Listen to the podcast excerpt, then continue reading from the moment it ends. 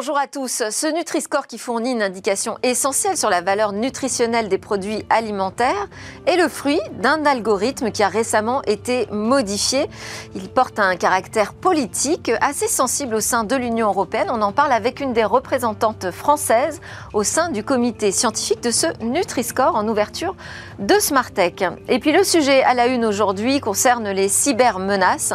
Cybermenaces au caractère, elles, de plus en plus systémique avec cette question vont-elles devenir inassurables? On en parle avec deux experts de la cybersécurité et de l'assurance.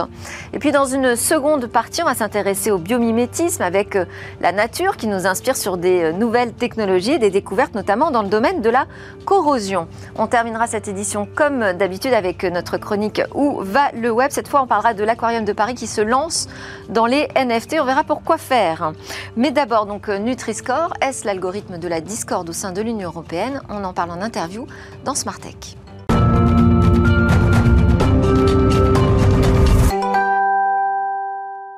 Bonjour à tous. On va aujourd'hui adresser à la une le sujet de la cybersécurité, ou je devrais dire plutôt des cybermenaces, euh, qui sont non seulement de plus en plus importantes, mais qui portent en elles un risque de plus en plus systémique. Et cette question, euh, qui a été soulevée par un des grands assureurs européens, le cyber-risque va-t-il devenir inassurable? On en, parle on en, parlera donc avec Philippe Cotel, administrateur et président de la commission cyber pour euh, l'AMRAE. Vous êtes aussi vice-président de la FERMA. On expliquera tout ça tout à l'heure ensemble dans le Tech Talk. Bonjour et bienvenue. Bonjour. Et Bernard Montel, directeur technique et sécurité stratégique pour la zone EMEA de Tenable. Vous êtes un expert de la cybersécurité, donc vous avez deux regards comme ça complémentaires pour nous aider à euh, soulever cette question euh, qui fera le débat du jour. Mais avant, je vous propose que l'on démarre avec euh, le Nutri-Score, le Nutri-Score qui a été modifié récemment. On va en parler avec une des représentantes françaises au comité scientifique. Elle s'appelle Chantal Julia. Bonjour. Bonjour. Merci beaucoup d'être avec nous ce matin. Euh, c'est euh, derrière ce Nutri-Score qui nous permet d'avoir un bon indicateur sur la valeur nutritionnelle des, aliments que nous consommons, que nous achetons. Euh, c'est un algorithme. C'est un algorithme qui est censé prendre en compte plusieurs paramètres qui vont faire l'unanimité au sein de la commission, de la communauté européenne et aussi de l'agroalimentaire. Pourtant, j'ai titré algorithme de la discorde parce que visiblement tout le monde n'est pas d'accord. Mais est-ce qu'on n'est pas en quête d'un algorithme parfait? Est-ce que l'algorithme parfait existe? Vous allez nous aider à répondre à ces questions. Je précise que vous êtes euh, chef du département de santé publique des hôpitaux de Paris-Seine-Saint-Denis, également enseignante chercheur attachée à l'équipe de recherche en épidémiologie nutritionnelle à l'université Sorbonne Paris-Nord. Et donc, vous avez participé à ce, au développement de ce euh, Nutri-Score en Europe. Alors, déjà, première question, qu'est-ce qui a changé là depuis euh, le début 2023 dans ce Nutri-Score? Alors, la structure de l'algorithme reste la même, c'est-à-dire que le Nutri-Score est un algorithme qui est calculé sur la base des données qui sont à l'arrière du paquet, qui sont les valeurs nutritionnelles. Et ça, c'est une contrainte qui restera pour le Nutri-Score, puisqu'il s'agit d'un élément de transparence sur la composition nutritionnelle. Donc, la structure de l'algorithme n'a pas changé. Ce qui a changé, c'est la façon. C'est-à-dire qu'on prend en compte la valeur nutritionnelle, mais en revanche, euh, pas la quantité, par exemple, que l'on va consommer du produit. Non. On prend systématiquement 100 grammes ou 100 millilitres du produit comme initialement. C'est-à-dire là vraiment la structure n'a pas changé. Ce qui a changé, c'est la façon dont la pondération a pu avoir entre les différentes composantes. Donc le Nutri-Score prend en compte des éléments qui sont plutôt défavorables pour la santé, l'énergie, les acides gras saturés, le sucre ou le sel, mais aussi des éléments qui sont plutôt favorables comme les protéines, les fibres ou le pourcentage de fruits et légumes. Donc c'est vraiment la façon dont on prend en compte ces différents éléments les uns par rapport aux autres qui a changé, mais la structure elle-même reste la même. Est-ce qu'on dirait que c'est une pondération plus souple ou plus sévère? A priori, sauf pour un certain nombre de produits qui sont vraiment plus favorables pour la santé, globalement, l'algorithme il est un peu plus strict qu'auparavant. Bon, alors qu'on avait déjà euh, pas mal de voix qui se soulevaient en Europe pour dénoncer ce, Nutri-Score qui bannit finalement certains produits euh, traditionnels. Euh, je pense notamment en Italie. Alors, le Nutri-Score ne bannit strictement aucun produit. C'est pas parce qu'il y a un E que ça veut dire que le produit est toxique, il ne faut pas le consommer. C'est un un indicateur, disons, relatif de la qualité nutritionnelle des produits, qui va vous dire que plus vous allez vers le A, globalement, plus le produit est de bonne qualité nutritionnelle. Ça ne veut pas dire qu'il ne faut pas consommer du produit D ou du produit E, c'est juste qu'il faut considérer la fréquence ou la quantité. Et là, c'est relativement c'est tout à fait cohérent avec les recommandations nutritionnelles. Les produits traditionnels dont on parle, c'est les produits type charcuterie ou fromage. Et ces produits-là, ils sont consommés en petite quantité ou avec des fréquences qui ne sont pas tout à fait euh, quotidiennes nécessairement. Donc c'est totalement cohérent et il n'y a pas nécessairement de... Euh, comment dire Dire que le Nutri-Score bannit des produits est faux. Est-ce que euh, où est la difficulté finalement dans l'élaboration de ce calcul mathématique? Parce que comme donc on en a parlé, il a été légèrement modifié. Vous nous dites pour certains produits, ça va être quand même un peu plus strict. Qu'est-ce qu'il a fallu modifier? Où est la difficulté? Comment on place le curseur? Alors c'est effectivement quelque chose d'assez complexe. Des profils nutritionnels, il y en a plusieurs. Hein. celui du Nutri-Score est celui qui a été le plus validé. C'est-à-dire qu'il y a quand même beaucoup d'études scientifiques qui ont prouvé que c'était associé à des euh, qui, avaient des relations avec la santé et qu'améliorer la qualité nutritionnelle des produits qu'on consomme était associé à un moindre risque de maladie nutritionnelle. Donc l'objectif, c'est de l'améliorer, pas de le changer euh, drastiquement. L'enjeu, c'est de réussir à trouver un bon équilibre finalement entre le message que l'on souhaite avoir et les objectifs que l'on souhaite avoir. Sur quoi ont porté les débats pour qu'on ait besoin d'aller modifier ce Nutri-Score? Alors les débats, ils ont porté sur les, euh, les, groupes alimentaires pour lesquels on avait pu identifier un certain nombre de limites. C'est-à-dire que le Nutri-Score, il a démarré sa vie en 2017 et depuis, il y a eu quand même un certain nombre d'innovations au niveau alimentaire et puis on a pu voir comment en pratique il pouvait se comporter. Donc on a pu identifier un certain nombre de limites, comme par exemple des céréales du petit déjeuner qui sont quand même très sucré et qui pouvaient bénéficier d'un A. Donc là, il y a eu des changements qui ont pu avoir lieu, par exemple, sur la façon dont étaient pris en compte les sucres pour rendre ces choses relativement plus cohérentes avec ce que l'on souhaite en termes de représentation de la qualité nutritionnelle des aliments. Parce qu'au départ, il fallait que ce soit plus acceptable par euh, l'agroalimentaire. On n'a pas suffisamment pris en compte les risques du sucre ou c'est parce qu'on a été mieux informé sur euh, le lien entre nos comportements alimentaires et les risques euh, sanitaires finalement qu'on a dû le modifier alors non, pas nécessairement. Initialement, l'algorithme, je vous l'ai dit, c'est un algorithme qui est validé. Ce qu'il y a, c'est que comme pour toute innovation scientifique, il y a des, euh, il y a des nouvelles informations qui arrivent et la recherche avance sur les relations entre nutrition et santé. Donc ce sont des ajustements qu'il était nécessaire de faire et qu'il sera aussi nécessaire de faire aussi à l'avenir, dans la mesure où c'est un algorithme qui a pour vocation à continuer à évoluer. Euh, parce qu'il vous semble qu'on n'est pas encore euh, sur l'algorithme parfait, je dis peut-être qu'il n'existe pas, mais où est-ce qu'il faudrait aller le perfectionner? Est-ce qu'il doit être plus précis sur certains euh, ingrédients peut-être qui ne sont pas pris en compte aujourd'hui? Alors pour l'instant, le Nutri-Score il est basé sur la composition nutritionnelle des produits et ça continuera à être le cas. La question de la transformation des produits, des ingrédients qui sont mis dedans, des additifs par exemple, ça pour l'instant c'est encore une dimension de recherche pour lesquelles on n'est pas encore capable aujourd'hui de l'intégrer à l'intérieur de l'algorithme. Peut-être que dans 10 ans, 15 ans, on, y sera et on pourra effectivement modifier pour prendre en compte davantage de dimensions de l'aliment à l'intérieur du même score. Et ça peut se retrouver dans quelque chose d'aussi simple qu'une échelle de A à E avec des couleurs qui partent du vert au rouge. Alors, de toute façon, Nutri-Score, il n'existe pas dans un tout seul. C'est-à-dire que c'est un élément qui est complémentaire à une politique nutritionnelle générale. On a aujourd'hui en France le programme national nutrition santé. Il y a les recommandations de santé publique qui existent. Le manger au moins 5 fruits et légumes par jour pour votre santé. Ça, ça restera. Le Nutri-Score, il est complémentaire. L'objectif, c'est d'aider au moment de la décision d'achat à aller vers des produits qui sont de meilleure qualité nutritionnelle. Mais le fait qu'il appartient finalement à un système global finalement de politique nutritionnelle permet aussi qu'il soit plus efficace. Alors, vous citez les, manger 5 fruits et légumes par jour. On a eu aussi la question sur les œufs, le beurre et tout ça. On a l'impression aussi que ça change quand même assez régulièrement euh, euh, les grandes lignes directrices. Je suis pas sûre qu'elles soient si stables que ça. On sait qu'il faut manger de manière équilibrée. Euh, mais sur le 5 fruits et légumes par jour, par exemple, ça c'est très débattu encore aujourd'hui. Alors, le 5 fruits et légumes par jour, ça fait 20 ans. Et a priori, ça a peu de chances de changer. C'est au moins 5 fruits et légumes. Ah bah on a, alors là, si vous voulez, je vais venir des, nutritionnistes qui peuvent vous dire euh, que c'est pas forcément 5 fruits et légumes par jour euh, qui euh, donnent la clé d'une bonne santé ou d'une bonne euh, alimentation. Sur les œufs, il y a une période où c'était fortement déconseillé. Aujourd'hui, on nous dit qu'au contraire, ce sont d'excellentes protéines. Est-ce que ce Nutri-Score tient compte justement de l'évolution peut-être de nos connaissances sur le lien, encore une fois, entre nos comportements alimentaires et notre santé Alors aujourd'hui, l'algorithme, il est effectivement, il a été prouvé qu'il est effectivement lié à notre santé. Donc quelque part, ça prend en compte les éléments dont vous parlez, des relations entre euh, la consommation de certains produits alimentaires et la santé. Encore une fois, c'est complémentaire. Ce qui est, euh, ce qui est sûr, c'est que les recommandations nutritionnelles, elles sont élaborées par des experts, elles sont révisées régulièrement. Donc la dernière, euh, la dernière, la dernière mouture finalement des recommandations nutritionnelles, c'était aussi en 2017-2018. Et la structure générale reste quand même stable. C'est plutôt des ajustements sur les quantités, sur quels sont les groupes qui sont plus ou moins recommandés, mais globalement, la structure reste la même. Et on a tout de même suffisamment de recul pour avoir un certain nombre d'éléments qui restent Quelques certitudes.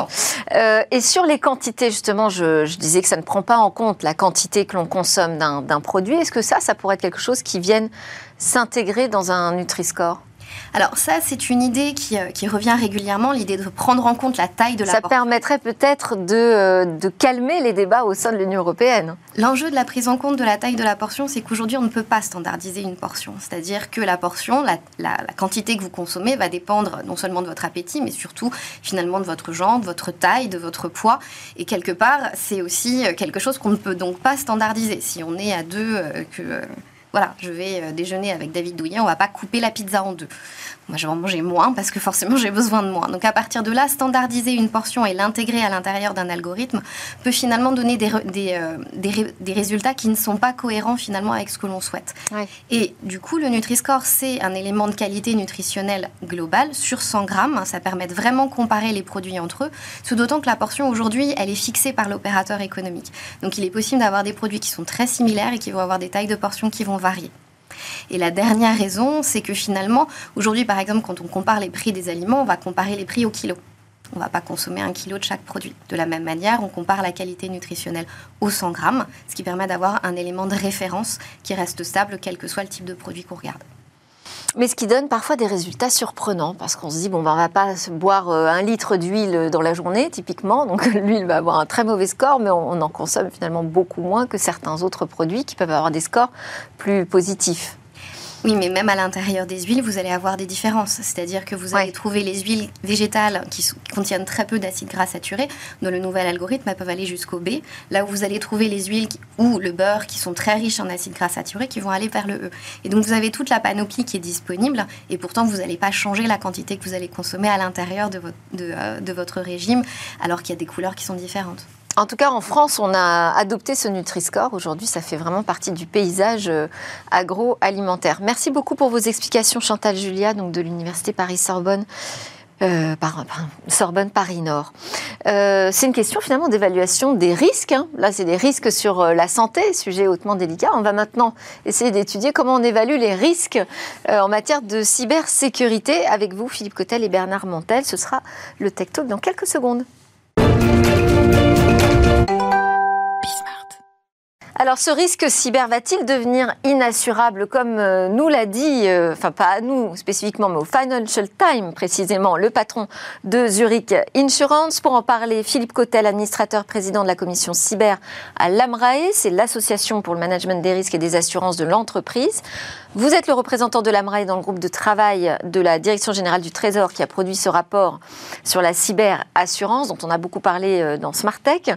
Et vous êtes aussi le vice-président de FERMA, l'Association européenne des associations de risque managers.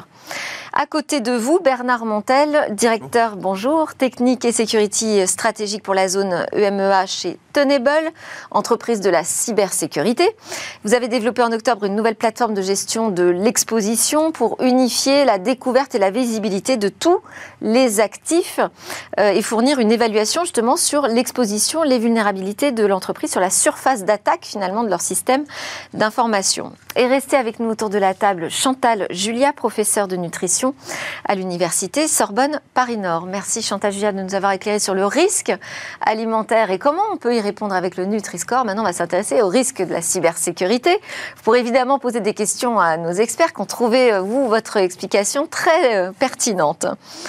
Alors, euh, donc je disais, fin décembre, on a Mario Greco, donc le directeur général de Zurich Insurance, qui déclare au Financial Times que les attaques numériques vont devenir inassurables, plus encore que les catastrophes naturelles. Est-ce que vous êtes d'accord avec lui déjà?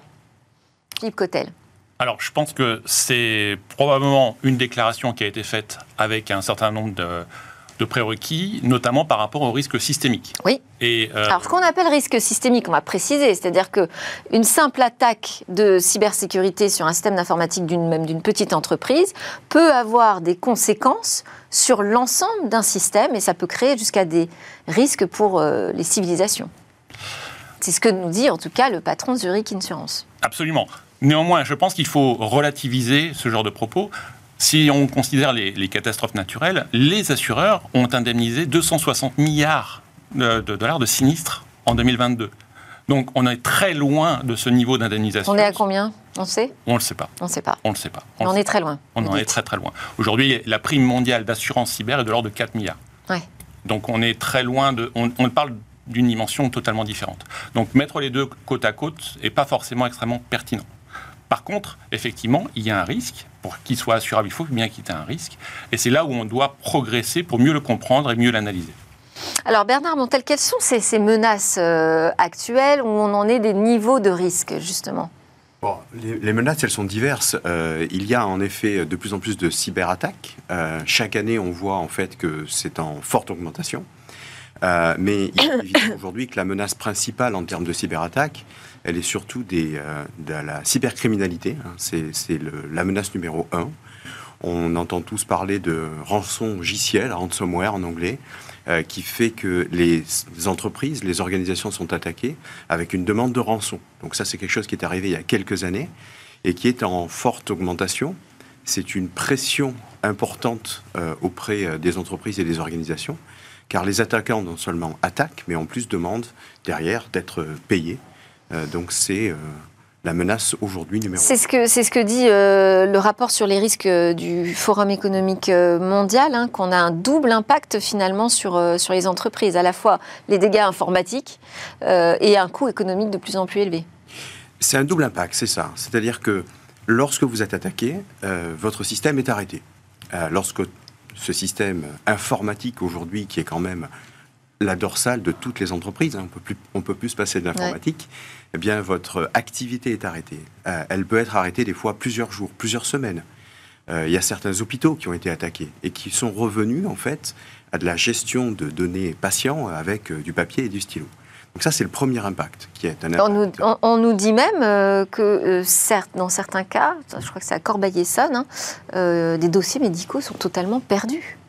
C'est possible. Bien sûr, parce que à un moment donné, en fait, cette information, elle peut être sortie, exfiltrée, euh, supprimée, et donc oui, perdue. Euh, il y a aussi des impacts en termes de réputation pour les entreprises euh, lors de ces attaques. Est-ce que ça, c'est quelque chose qui est évalué dans les coûts pris en compte par les assureurs? Aujourd'hui, non, parce que la réputation, c'est quelque chose qui est immatériel, et donc de fait, il est très difficile de pouvoir euh, traduire euh, cet élément immatériel en données financières. Néanmoins, je pense qu'aujourd'hui, on est en phase de maturité, d'augmentation de la maturité. Les très grandes entreprises étaient très matures, les ETI le deviennent, les PME, peu à peu, prennent en, compte le fait qu'elles sont dépendantes du cyber, et pour avoir le courage de dire eh bien, si ce système n'est plus disponible, eh bien, je ne peux plus produire, ou je ne peux plus prendre de commandes, ou je ne peux plus payer mes salariés pendant une période donnée et être capable de le quantifier. Cette prise de conscience-là, elle va servir de vecteur pour investir dans des, éléments de cybersécurité. Il faut saluer l'écosystème français et notamment le travail formidable de cybermalveillance.gouv.fr sous la direction de Jérôme Notin qui permet de guider un certain nombre de professionnels de, sécurité comme étant des, des interfaces de confiance pour toutes ces entreprises.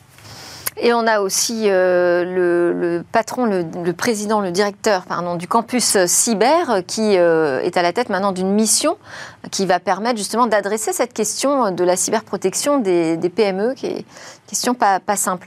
Euh, est-ce que vous diriez que, d'ailleurs, sur les, PME, on en est où de, de votre regard, vous, de fournisseurs de solutions de cybersécurité? Ça progresse? Alors, ce qu'il faut voir, c'est qu'en effet, il y a quelques années, euh, les attaques ciblaient essentiellement les très grands groupes. Euh, aujourd'hui, ben, par, euh, par retombée, et aussi parce que, en fait, ces grands groupes s'appuient sur des petites sociétés. En France, on est quand même un pays où on a beaucoup, beaucoup de, petites entreprises qui travaillent avec des très grands groupes. Aujourd'hui, elles sont aussi concernées. le rançon logiciel, le ransomware, aujourd'hui, cible tout le monde, y compris les toutes petites entreprises de 50 personnes, voire moins. Donc oui. Et ça, donc une fois qu'on a été attaqué, j'imagine qu'on se dit bon, ok, là, ça vaut le coup vraiment de réfléchir à des systèmes de protection. Oui, alors là, c'est tout le débat, et, et- et chez Tenable, on est, on est spécialiste de ce domaine-là, qui est plutôt la prévention, plutôt que euh, de réagir après coup en se disant ben, qu'est-ce que je peux faire? Certainement, ouais. Euh, Prévenir, euh, ça veut dire tout simplement essayer de préparer. Je pense que pour réduire. Et vous arrivez risque- facilement à les adresser pour être euh, tout à fait concret, les PME aujourd'hui? Oui, aujourd'hui, en fait, aujourd'hui, les solutions sont adaptables à tout, tout type d'entreprise. Et elles sont réceptives. Elles sont de plus en plus réceptives parce qu'il y a de plus en plus de- d'attaques sur des petites entreprises également. Est-ce que vous diriez, Philippe Cotel, que euh, aujourd'hui c'est l'entreprise qui choisit son assureur ou que c'est l'assureur qui choisit les clients qu'il veut bien couvrir en matière de risque cyber?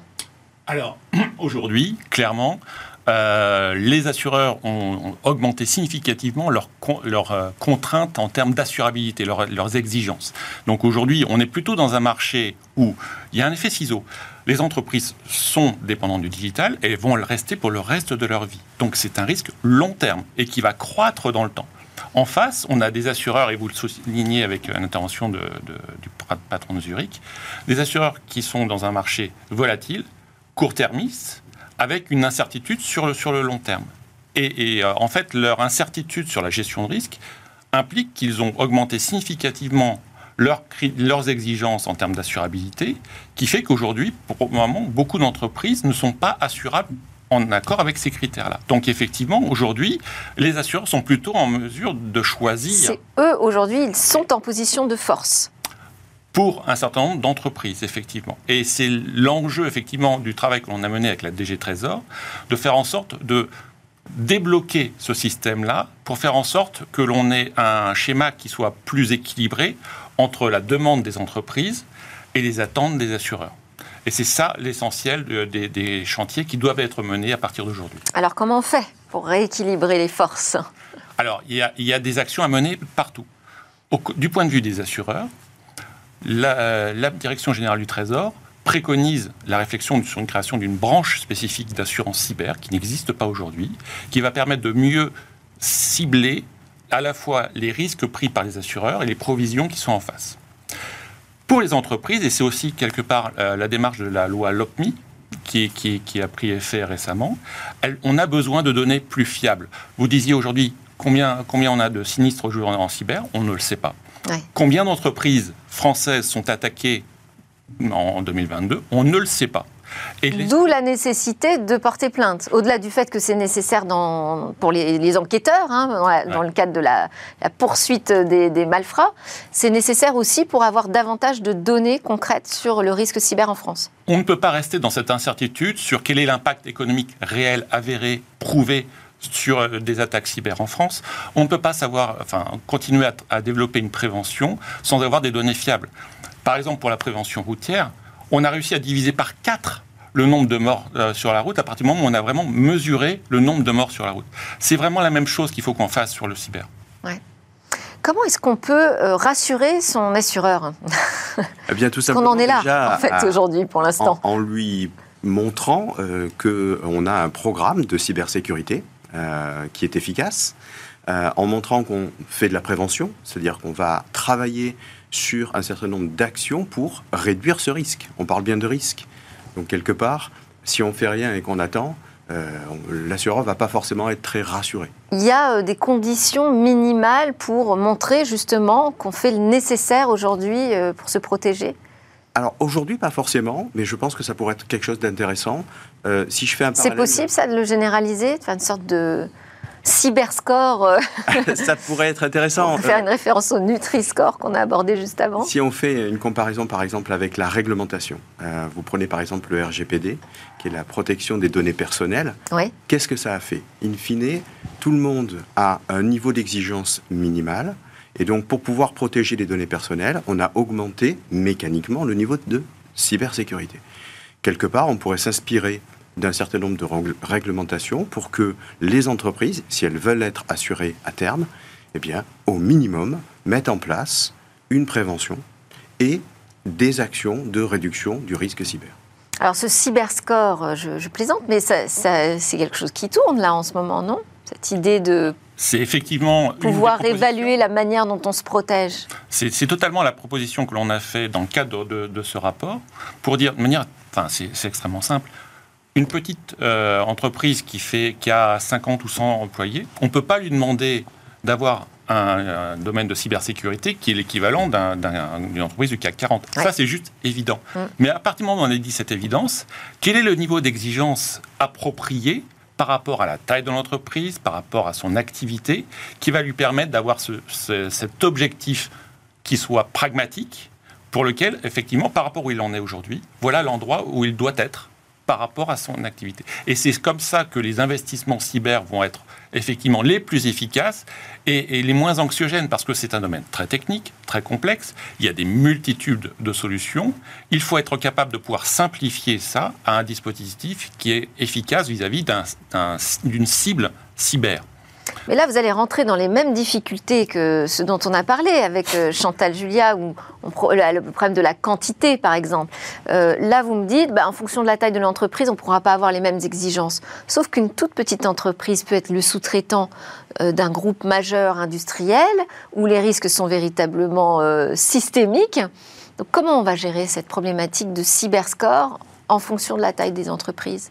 Alors, je pense qu'il faut faire de manière pragmatique. Cette première étape, qui est juste du bon sens, de dire une entreprise de 100, euh, personnes doit avoir un objectif, un référentiel cyber auquel il s'adosse. Ça, c'est cet objectif-là qui va aussi lui permettre de pouvoir dialoguer avec les assureurs pour dire voilà, j'ai mis les investissements en place par rapport à cet objectif, et pour cet objectif-là, je suis un risque tout à fait assurable. Et c'est aussi cette démarche-là. La deuxième condition, c'est qu'effectivement, vous parliez des grands groupes qui vont peut-être interfacer avec cette entreprise-là. Ce grand groupe peut avoir d'autres exigences supérieures pour travailler avec cette entreprise. Mais néanmoins, je pense que c'est... Ou peut-être une responsabilité partagée avec son sous-traitant. Oh, on n'en est pas là. On n'en est pas là. D'accord. Euh, sur euh, la question de, de l'assurance cyber, une fois qu'une entreprise est assurée, est-ce qu'elle baisse la garde?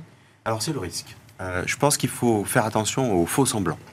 Il ne faut pas se dire, ça y est, je suis assuré, euh, et donc du coup, euh, je n'ai plus forcément besoin de mettre en place toutes les pratiques en cybersécurité et les outils qui vont avec. Lorsque vous êtes assuré, vous ne faites pas forcément du 230 km/h sur l'autoroute.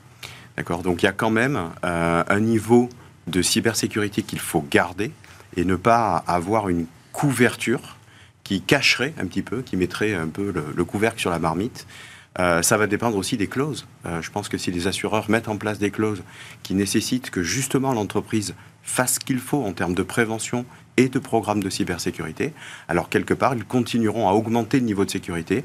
Là, on est sur un sujet, c'est est-ce que l'assurance va permettre d'augmenter le niveau de sécurité ou est-ce que l'assurance va dire, bah non, bah, ça y est, c'est bon. Bah, D'autant que si on leur dit, bah, finalement, dans certains cas, on peut même couvrir le paiement de rançon.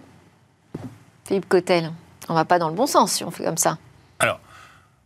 Il y, a, beaucoup euh, d'encre qui ont coulé sur, sur ce sujet-là.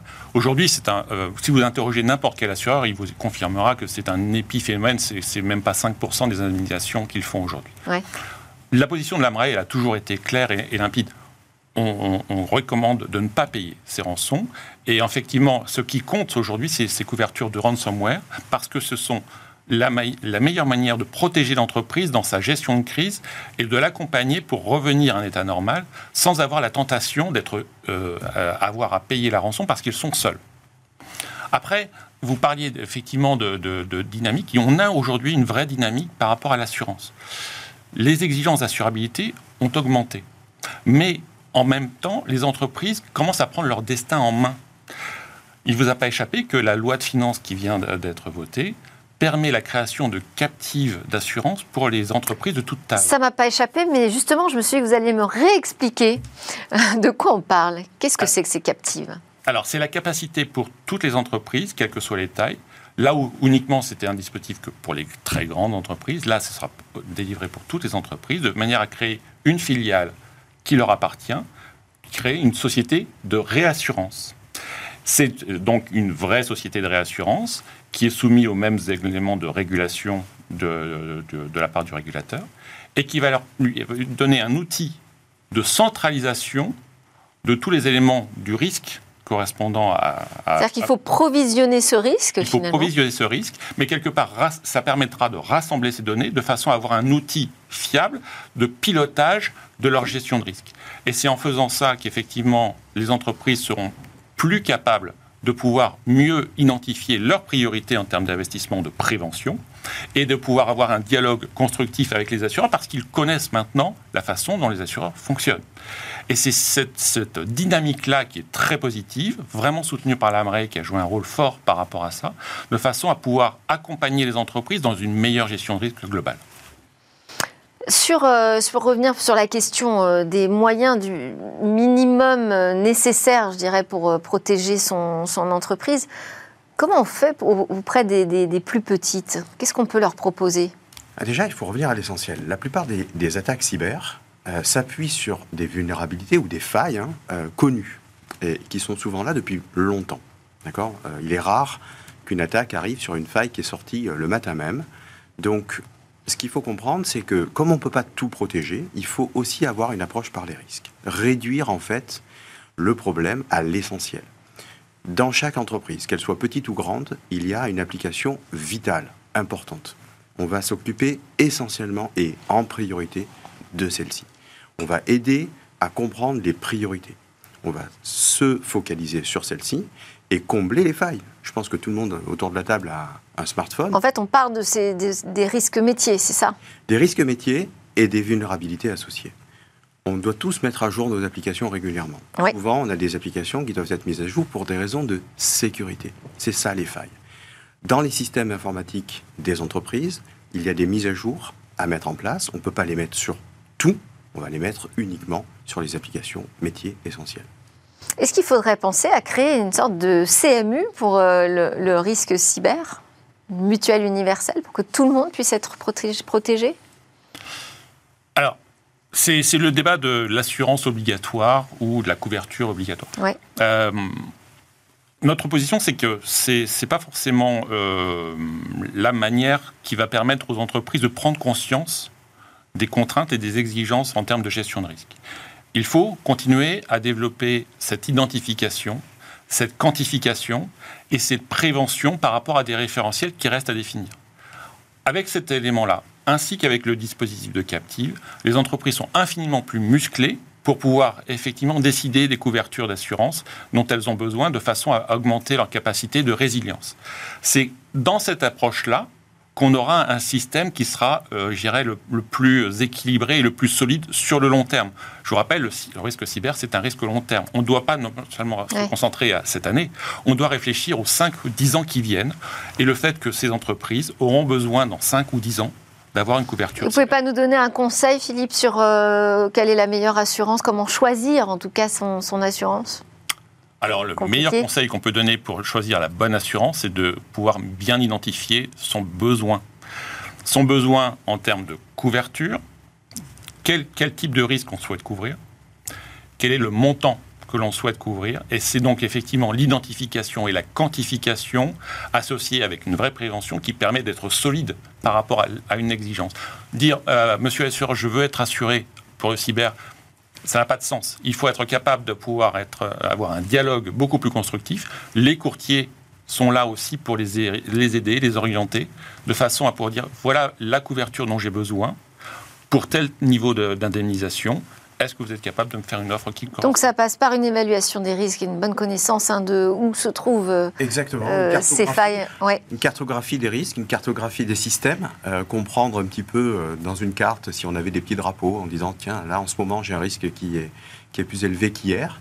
Mais tout ça, ça part du principe qu'on imagine qu'on choisit son assureur. Ah, aujourd'hui, pour l'instant, c'est visiblement encore un peu compliqué. C'est plutôt l'assureur qui nous choisit, c'est ce que vous nous avez dit. Alors, c'est l'assureur qui nous choisit. Par contre, on peut choisir son assurance. Ouais. Et c'est ça le sujet. Merci beaucoup à tous les deux. Chantal, Julia, peut-être vous avez une remarque ou une question? Non, non, c'est très clair. bah, super. Merci encore à tous les trois, Philippe Cotel, euh, Amrae, Bernard Montel de Tenable et Chantal Julia, l'Université Sorbonne Paris-Nord. On se retrouve juste après la pause, on va parler biomimétisme, on part un peu dans la nature.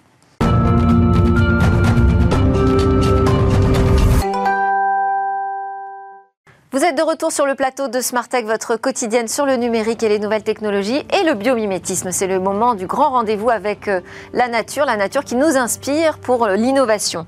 Sont restés avec moi en plateau pour cette deuxième partie Philippe Cotel, administrateur et président de la commission cyber de l'AMRAE, vice-président également de la FERMA, et Bernard Montel, directeur technique et sécurité stratégiste pour la zone EMEA de Tenable. Et ce rendez-vous avec le biomimétisme, on l'a euh, régulièrement avec l'entreprise Bioxégie, mais aujourd'hui c'est Marie-Laure Adler qui nous a rejoint pour nous inspirer, nous faire un peu respirer. On va parler du, du, problème de la corrosion. Bonjour déjà Marie-Laure, bienvenue. Euh, quels sont les effets de la corrosion? Peut-être rappeler quelques euh, notions de base. Oui, effectivement, la, la corrosion, il faut savoir que c'est une problématique industrielle qui a un coût gigantesque. On estime ça à plusieurs milliers de milliards de dollars par an ah au niveau du monde. Ça représente 2 à 5 du PIB mondial. il faut comprendre que ce coût, bah, ça englobe tout ce que, toutes les solutions anti-corrosion qu'on met en place, euh, le coût bah, des accidents qui sont liés à la corrosion, euh, voilà, donc ça a un coût vraiment énorme. Aussi, euh, la protection. Le ouais, voilà, le remplacement aussi des infrastructures ou des éléments qui vont être corrodés. Donc on comprend bien que la corrosion, c'est un problème bah, à la fois faut, auquel il faut s'attaquer pour des réseaux économiques, bah, pour des raisons de sécurité aussi évidemment, pour des raisons pratiques. Peut-être qu'on n'a pas envie de faire énormément de maintenance. Et aussi finalement, c'est pour des raisons bah, écologiques, parce que on a bien évidemment envie que nos matériaux ils durent dans le temps. Alors, on va donc regarder du côté de la nature, comment la nature, elle peut nous permettre de trouver des solutions face à ce problème de la corrosion. Et ce que vous nous proposez, c'est d'étudier le pagre à tête noire. Exactement. Donc avant de partir euh, sur le pagre, il faut bien comprendre finalement qu'est-ce que c'est la corrosion. Ouais. La corrosion, c'est l'altération ou l'endommagement d'un matériau, euh, d'un métal ou d'un alliage de métal à partir d'une réaction chimique, une réaction d'oxydation. Peut-être que là, ça vous rappelle quelques souvenirs de lycée, on ne sait jamais. Mais une bonne manière de le visualiser. Pour l'instant, on vous suit. c'est euh, la rouille qu'on va voir sur le fer. Alors, les responsables euh, de cette oxydation, de la corrosion, ça va être des éléments qu'on va trouver dans l'air, euh, bah, le dioxygène, ou alors des, des éléments qu'on va trouver dans l'eau, des ions hydrogène, qu'on appelle des H+, ou alors des ions chlorure, le Cl-. Et effectivement, on va pouvoir s'inspirer de la nature pour développer euh, des revêtements euh, anti-corrosion, mais en fait, c'est pas si intuitif que ça quand on y pense, parce que euh, le vivant, les animaux, les plantes, bah, elle n'est pas composée, c'est pas composé de métaux qui se corrodent. Donc c'est pas forcément très intuitif. Mais par contre, en fait, si on pense un peu finalement à la source de la corrosion, trouver des barrières euh, à l'eau, trouver des barrières aux composants dans l'air, bah parfois certains animaux, certaines plantes, elles ont besoin d'avoir ces barrières contre ces sources-là. Et l'exemple dont je vais vous parler aujourd'hui, c'est euh, du pagre à tête noire. Ce magnifique poisson. J'espère qu'on a une photo, parce que quand je dis magnifique, tout le monde va comprendre. Et euh, le pagre à tête noire, comme nombreux poissons, ils ont du mucus. Donc le mucus, il fallait le visualiser, c'est euh, quelque chose d'un peu gélatineux qu'on retrouve sur les poissons. Parfois, si vous avez déjà fait de la pêche, vous l'avez déjà vu. Et euh, ce mucus, il a plusieurs fonctions. Alors il y a une fonction qui lui est bien connue et qui est le cas chez tous les poissons. C'est une fonction hydrodynamique. En fait, c'est quelque chose d'assez, c'est un peu lubrifiant. Ça permet aux poissons d'aller vite. Mais ça a aussi une fonction en fait de barrière. Et dans le cas euh, du pagre à tête noire, c'est une barrière contre les bactéries. Donc ça a une fonction à la fois de, repousser les bactéries, mais aussi de tuer les bactéries. Et pour bien comprendre comment il fait ça, en fait, à l'intérieur de ce mucus, il y a des composants assez particuliers, euh, des, des, protéines et des peptides, qui sont chargés négativement.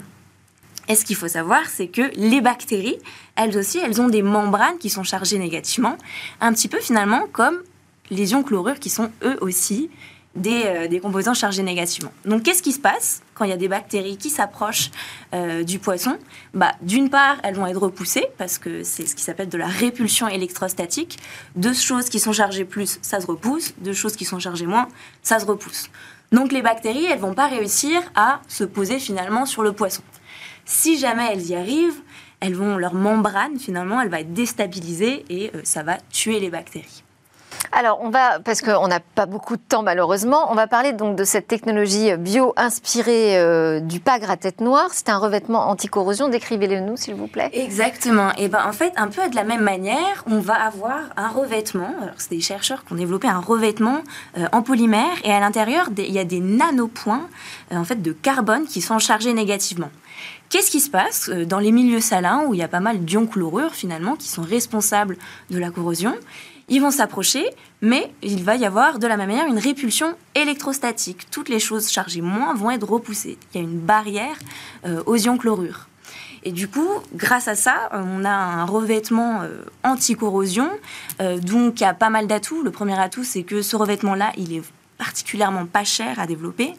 il y a aussi un intérêt parce que euh, dans, certains, certaines industries, elles ont besoin d'avoir à la fois des revêtements qui font face à la corrosion, mais aussi à ce qu'ils appellent la biocontamination. Donc euh, éviter de la contamination microbienne. Et comme je le disais tout à l'heure, nombreuses bactéries sont, sont chargées un peu négativement à leur surface. Donc en fait, il y a un double effet contre la corrosion et contre la biocontamination. Merci beaucoup. On ne peut pas aller beaucoup plus loin dans les explications, mais on continuera évidemment le biomimétisme dans Smartech. Merci encore à Marie-Laure Adler de Bioxégie. À suivre, où va le web? Alors, ben, on reste dans l'univers euh, aquatique puisqu'on va s'intéresser à l'aquarium de Paris qui se lance dans les NFT. Des NFT de méduses. Vous avez bien entendu, l'Aquarium de Paris lance sa première collection de NFT dédiée aux méduses, une collaboration avec la société Metaseum, spécialiste de l'accompagnement Web3 des espaces culturels. Les méduses sont le symbole de l'Aquarium de Paris. Ils possèdent d'ailleurs hors Japon la plus grande collection de méduses au monde. Et c'est aussi euh, l'occasion pour l'Aquarium de Paris de casser l'image souvent négative de ces animaux marins.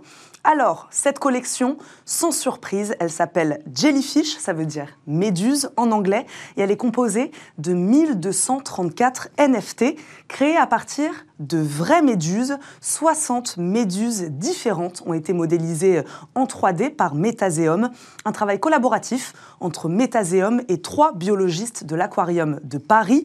Ils ont réussi à coder et intégrer à la blockchain toutes les informations scientifiques autour des méduses, ce qui en fait des NFT uniques et il vous donne droit à plusieurs privilèges et en acquérir peut par exemple vous donner un accès illimité et gratuit à l'aquarium de Paris ou encore à des invitations à des événements type visite guidée des bassins.